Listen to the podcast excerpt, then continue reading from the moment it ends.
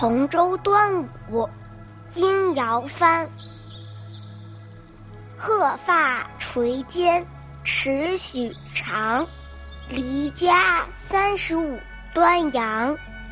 儿童见说甚惊讶，却问何方是故乡。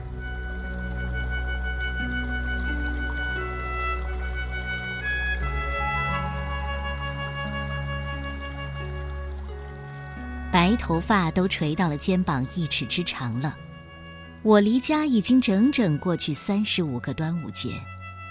小孩子见了我，很高兴又很惊讶，却问我：“你的故乡在哪里？”同舟端午是唐代诗人殷尧藩的晚年作品。诗一开头就描写了一个白发苍苍的老人，离开家乡已经很久了。长期离乡背井，如今是归心似箭呐。殷尧藩是苏州嘉兴人，嘉兴的粽子特别好吃，端午节的气氛也很浓厚。殷尧藩在年轻的时候穷困落魄，后来当官又做了隐士，偶尔在诗里发发牢骚。当然，他的代表作还是离乡背井的羁旅诗。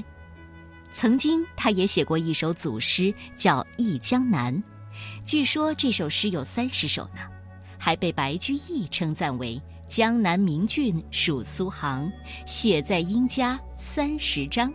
不过很可惜，现在这首组诗没有保留下来，全唐诗当中，他的作品仅留下一首《同舟端午》。